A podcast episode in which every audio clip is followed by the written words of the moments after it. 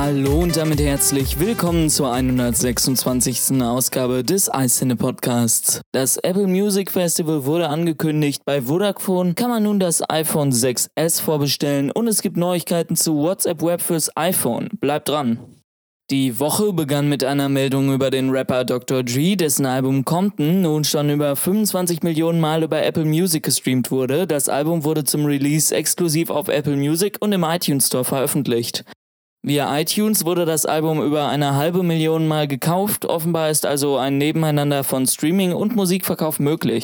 Apple veröffentlichte am Dienstag eine Pressemitteilung bezüglich des diesjährigen Apple Music Festivals. Über die Jahre hinweg hat sich dieses Festival unter dem Namen iTunes Festival großer Beliebtheit erfreut. Vom 19. bis 28. September ist es nun soweit. Im Londoner Roundhouse treten Künstler wie Pharrell, One Direction, Florence and the Machine und Disclosure auf. Mitverfolgt werden kann dieses Event über eine App fürs iPhone und iPad oder direkt über Beats One.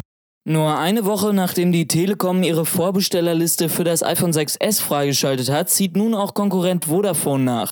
Auf der Vodafone-Website könnt ihr nun also das iPhone 6s für bestehende Verträge und Neuverträge vorbestellen. Am Dienstag veröffentlichte Apple die fünfte Public Beta von OS X 11 Capitan. Diese wurde aufgrund eines Problems jedoch nach wenigen Minuten wieder zurückgerufen und am Mittwoch erneut veröffentlicht. Am Mittwoch dann überraschte uns folgende Meldung, WhatsApp Web fürs iPhone ist da. Das Facebook-Unternehmen begann an diesem Tag nach und nach die Brücke zwischen Mac oder PC und dem iPhone auszurollen. WhatsApp Web findet ihr als Unterpunkt in den WhatsApp-Einstellungen.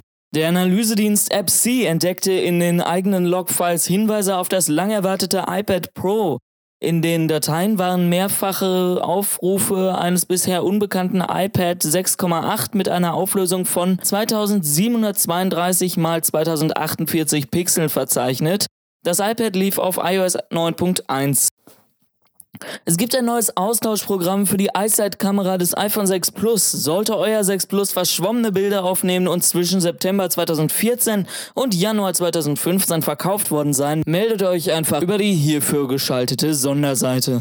Wir beenden diesen Podcast mit der Meldung, dass Apple mit dem heutigen Tag die Signierung von iOS 8.4 gestoppt hat. Damit ist ein Downgrade und erneuter Jailbreak bis auf weiteres ausgeschlossen. Das war's auch schon wieder mit diesem Podcast. Ich hoffe, euch hat es gefallen. Dann hören wir uns auch schon ganz bald wieder. Bis dahin, ciao. Mehr Informationen zu diesem Podcast oder auch tägliche News findest du online unter iCine.com. Wir freuen uns auf dich.